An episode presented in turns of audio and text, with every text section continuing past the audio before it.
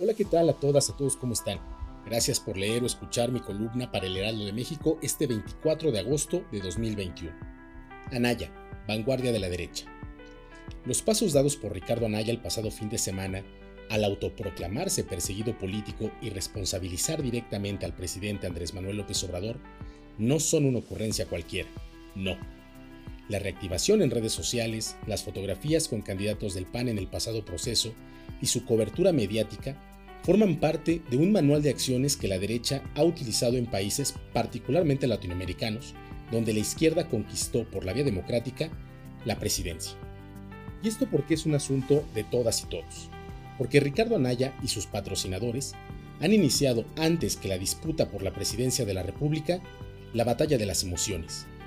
Quizá haya algunas visiones que crean que la política es únicamente programática, pero algunos sostenemos que la disputa del poder es también la guerra de las emotividades.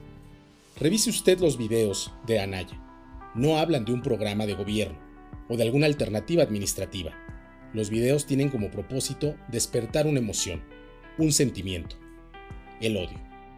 Este ingrediente, el de los afectos, estuvo presente también en otros procesos latinoamericanos. Anaya no es ni de cerca un genio. El caso quizá más ilustrativo es Bolsonaro en Brasil, cuya propuesta política se fincó principalmente en el odio. Pero hay otros dos ingredientes de la receta de la derecha para derribar gobiernos progresistas. Por un lado, la judicialización política y en segundo lugar, el decisivo papel de los medios de comunicación. Ambos elementos comienzan a asomarse en la realidad de la 4T.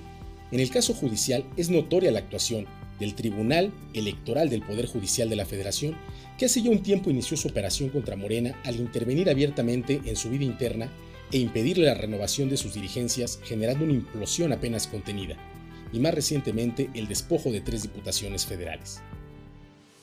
Y en el caso de los medios de comunicación, la confrontación ha subido de tono con las mañaneras y el controvertido quién es quién en las mentiras.